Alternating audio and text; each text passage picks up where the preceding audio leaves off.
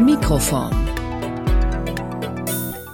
Enzyklopädie der kleinen Formen Florenz Gilli über die Anekdote.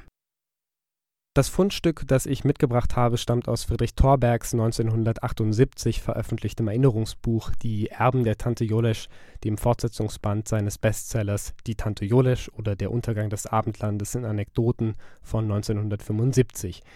Die Anekdote steht in einem Kapitel mit der sprechenden Überschrift Die Tiefseelenforscher. Sie spielt im Österreich der 30er Jahre und wird hier gelesen vom Autor selbst.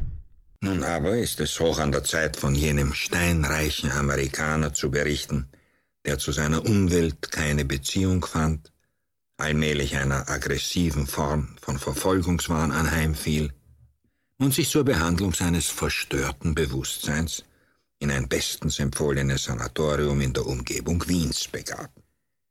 Die Sache ließ sich nicht gut an. Der Patient blieb unzugänglich, verschanzte sich hinter Sprachschwierigkeiten, die in Wahrheit, denn er war altösterreichischer Herkunft, gar nicht existierten, peinigte Schwestern und Wärter, machte den Ärzten das Leben sauer und reagierte auf ihre Bemühungen nicht selten mit Tobsuchtsanfällen. Schließlich, da für einen steinreichen Amerikaner nichts zu teuer ist, wurde Professor Wagner Jaurek geholt. Auch ihm gegenüber verharrte der Patient in seiner störrischen, Verschlossenheit. Nach wenigen Minuten begann er zu toben und Wagner Jaurek, der durch zwei rasch herbeigeholte Wärter vor Tätlichkeiten geschützt werden musste, verließ die Stätte seines erfolglosen Besuchs. Jetzt gab es nur noch eine letzte Hoffnung, Professor Freud. Aber würde er kommen? Er kam. Man informierte ihn über die Situation, verheimlichte ihm natürlich, dass man sich nicht als Ersten an ihn gewandt hatte, und geleitete ihn zum Zimmer des Patienten. Vor der Türe nahmen neben den Ärzten zwei Wärter Aufstellung für alle Fälle mit einer Zwangsjacke ausgerüstet. Freud trat ein. Drinnen blieb es ruhig, fünf Minuten lang, zehn Minuten lang. Dann riskierte es der Chefarzt, die Türe spaltbreit zu öffnen. Professor und Patient saßen in angeregtem Gespräch. Als Freud nach einer halben Stunde herauskam, überschütteten ihn die Wartenden mit enthusiastischen Worten der Bewunderung und der Gratulation. Einer der Ärzte ermannte sich. Jetzt dürfen wir es Ihnen ja gestehen, Herr Professor. Vor Ihnen war Professor Wagner Jaurek hier, und nicht einmal ihm ist es gelungen, mit dem Patienten Kontakt zu finden. Freud wehrte bescheiden ab. Ich bitte Sie, was versteht ein Goi von Meschuge? Hier könnte die Geschichte enden, tut es aber nicht, sondern setzt sich zu einer Replik Wagner Jaureks fort, mit der er der Äußerung Freuds Paroli bot, ohne sie zu kennen. Als nämlich ein Informierter bei Wagner Jaurek erschien, um ihm jenen Vorfall zu unterbringen, denken Sie nur, Herr Professor, nach Ihnen ist der Professor Freud gekommen und hat mit dem Patienten eine halbe Stunde lang gesprochen und dabei hat sich herausgestellt, da unterbrach ihn Wagner Jaurek mit einer abtuerischen Handbewegung. Lassen Sie mich aus, sagte er. Das interessiert mich nicht, was zwei Depperte miteinander reden. Ja, an dieser Anekdote aus Thorbergs Erben der Tante Jolesch lassen sich äh, zentrale Merkmale der Form äh, veranschaulichen. Sie handelt von einer berühmten Persönlichkeit, in diesem Fall sind es gleich zwei, Sigmund Freud und sein Rivale, der konservative österreichische Psychotherapeut Julius Wagner Jaurek. Sie erzählt von einer Begebenheit, die die Rivalität zwischen seiner Schule und der Lehre Sigmund Freuds äh, illustrieren soll.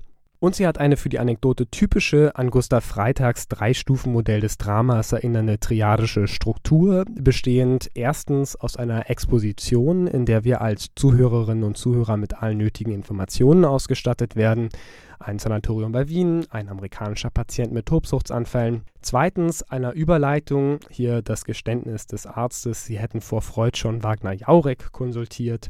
Und schließlich drittens der Pointe, beziehungsweise hier sogar einer Doppelpointe, die in beiden Fällen aus einem direkten Zitat besteht. Das ist nicht immer so, also es kann zum Beispiel auch aus einer überraschenden Wendung bestehen. Äh, also in diesem Fall bei Freud, äh, was versteht ein Goi, also ein Nichtjude, schon von Meschugge? Das hebräische Wort für verrückt, und Wagner Jaureks Bekundung seines Desinteresses am Gerede von zwei Tepperten.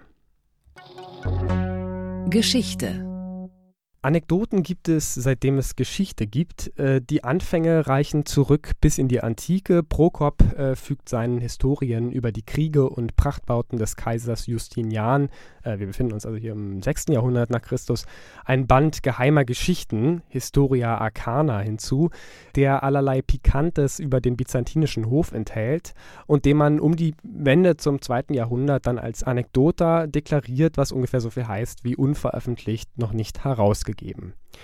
Im 18. Jahrhundert wandert der Begriff dann über das französische L'Anecdote in den deutschen Sprachraum ein. Interessant ist, dass das Grimmsche Wörterbuch von 1854 das Lehnwort Anekdote noch nicht als eigenständiges Lemma kennt. Stattdessen findet man nur das Kompositum Anekdotenjäger aus Goethes westöstlichem Divan. Das heißt, es wurden schon Anekdoten erzählt und aufgeschrieben, als es den Begriff im Deutschen noch gar nicht gab. Umgekehrt etikettierte man kurze Geschichten als Anekdoten, die gar keine echten Anekdoten waren. Ein Beispiel, das hierfür gerne angeführt wird, ist der ja, eher zwielichtige völkisch-nationale Schriftsteller Wilhelm Schäfer, der 1911 eine Sammlung von 33 sogenannter Anekdoten herausgab, die aber eigentlich Novellen sind den Höhepunkt der Anekdotengeschichte, sozusagen ihre Formvollendung, wird in der Forschung manchmal um 1800 angesetzt. Auf Kleists Anekdoten in den Berliner Abendblättern und Johann Peter Hebels Kalendergeschichten aus dem Schatzkästlein des Rheinischen Hausfreundes ob zu Recht oder Unrecht, das mag jeder oder jede selbst entscheiden. Tatsache ist, dass Kleist äh, und andere deutsche Anekdotiker ab den 1900, ungefähr ab den 1920er Jahren von völkischen Schriftstellern, später dann auch von Nazi-Germanisten systematisch aufgewertet und die Anekdote zu einer urdeutschen Form äh, verklärt wurde. Äh, selbst Heinz Grotes Metzler-Einführung von 1971, und das ist ein kleiner Skandal, fährt noch in diesem ideologischen Fahrwasser. Was dabei zu kurz kommt, ist nicht nur die lange französische Tradition der Anekdote, wie das äh, Sonja Hilzinger gezeigt hat, sondern auch eine genuin jüdische, ähm, die äh, zurückreicht von Thorberg über Martin Buber und seine Neuübersetzung der chassidischen Erzählungen bis hin zum Alten Testament. In der Literatur nach dem Zweiten Weltkrieg spielt die Anekdote dann auch im Schreiben marginalisierter Autoren wie Hubert Fichte eine Rolle. Gegenwärtig experimentiert vor allem Alexander Kluge mit der Form. Forschung die Verklärung der Anekdote zu einer deutschen Urform des Erzählens durch die NS-Germanistik habe ich ja bereits angesprochen. Daneben lassen sich zwei große Problemkomplexe aus den Forschungsdebatten destillieren. Zum einen ist das der alte Streit um die Realitätshaltigkeit der Anekdote, der sich als Gretchenfrage reformulieren lässt, also wie hat es die Anekdote mit der Wahrheit? Dazu kursieren in der Forschung verschiedene Positionen. Hans-Peter Neureuter, der vor mittlerweile ja auch gut ähm, 45 Jahren, also äh, schon eine Weile her, im Anschluss an André Jolles einen ja ordentlichen anekdotentheoretischen Entwurf vorgelegt hat. Neureuter beharrt äh, auf die Faktizität der geschilderten Begebenheit. Einige, darunter auch der oben erwähnte Friedrich Thorberg, begnügen sich hingegen mit der Wahrscheinlichkeit des Erzählten, also dem Schein der Echtheit. Andere halten es mit dessen innerer Wahrheit und wieder andere fordern lediglich die Wirklichkeit der dargestellten Personen. Ich persönlich halte es mit Ernst Romer, der einen wirklich hervorragenden Artikel über die Anekdote geschrieben hat, und begreife das anekdotische Wahrheitsgebot, also die Forderung, Anekdoten müssten wahr sein oder zumindest etwas Wahres enthalten, als ein historisches Postulat, das im 20. Jahrhundert an Geltungskraft verliert und von der schwächeren Forderung nach Wahrscheinlichkeit abgelöst wird. Neben der Wahrheitsfrage betrifft eine zweite äh, Frage, die in der Forschung diskutiert wird, das Verhältnis der Anekdote zur Geschichte, wobei Geschichte hier im doppelten Sinne verstanden werden muss als Histoire und Diskurs, als Geschichte und Geschichtsschreibung. Von Historikern werden Anekdoten ja eher gemieden, weil sie scheinbar unbedeutend und nicht selten von zweifelhafter Herkunft sind. Äh, noch dazu äh, wird sozusagen der anekdotischen Darstellung äh, Kohärenz abgesprochen. Deshalb wird der Begriff anekdotisch heute oft auch pejorativ gebraucht. Also es in etwas ist bloß anekdotisch.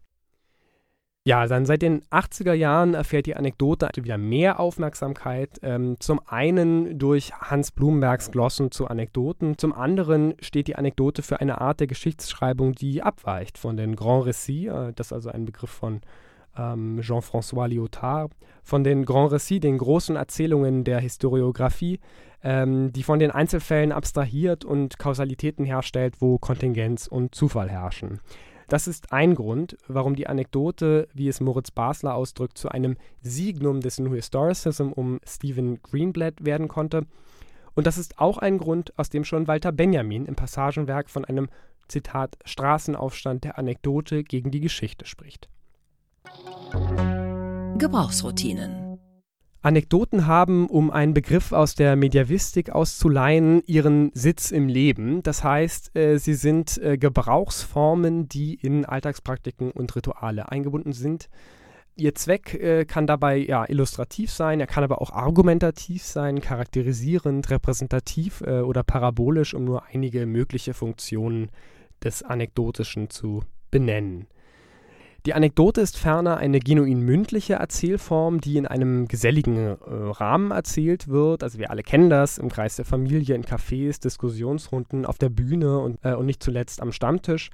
Es gibt also ähm, bestimmte Räume oder auch Anlässe des Anekdotischen. Folgerichtig äh, ist die Verschriftlichung von Anekdoten mit gewissen Schwierigkeiten verbunden. Schwierigkeiten, die der anfangs zitierte Friedrich Thorberg, mit dem ich mich im Rahmen meiner Abschlussarbeit befasst habe, in seinem Buch Die Tante Jollisch als einer der ersten, würde ich sagen, kritisch reflektiert. Die Übertragung ins Medium der Schrift ist demnach nicht möglich, ohne Verluste an Originalität, Authentizität, ähm, dem nicht semantischen Rest eines Sprechaktes, der das Erzählen von Anekdoten eben ausmacht.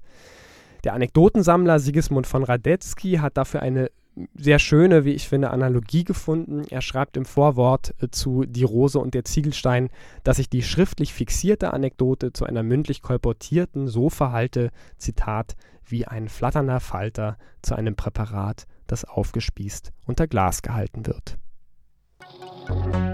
These wenn ich mich zu einer These hinreißen ließe, ähm, dann äh, dazu, dass die Anekdote eine eigentümliche Nähe zum Altherrenwitz äh, besitzt. Äh, diese These beruht erst einmal nur auf der Beobachtung, dass es vielfach die oft gescholtenen alten weißen Männer sind, die Anekdoten erzählen. Das trifft auf den eben gehörten Friedrich Thorberg zu, äh, der die Anekdote bemüht, um seine Erinnerungen an die alte Donaumonarchie festzuhalten. Äh, das trifft äh, auf den durch die Mark Brandenburg wandernden Theodor Fontane zu, ja selbst auf Heinrich von Kleist, der seine berühmte Anekdote aus dem letzten preußischen Kriege 1810, also ein Jahr vor seinem Tod zu Papier brachte, mag das auf eine versponnene Art und Weise zutreffen. Tatsächlich haben die meisten Anekdoten männliche Helden, selten nur stehen Frauen im Mittelpunkt. Insofern würde ich sagen, bildet sich in den Anekdoten, die aus einer Epoche überliefert sind, immer auch das Ungleichverhältnis der Geschlechter, bilden sich patriarchale Machtstrukturen, der Chauvinismus oder die Misogynie der Zeit und des Milieus ab. Bei Thorberg ist das ganz extrem. Ohne es zu wollen, erzählt er auch eine Geschichte über das äh, frauenfeindliche, homophobe Klima der Wiener Kaffeehauskultur seiner Zeit. Über den Zusammenhang von Gender und Anekdote ähm, ließe sich jedenfalls noch einiges sagen. Mikroform. Der Podcast des Graduiertenkollegs. Literatur und Wissensgeschichte kleiner Formen.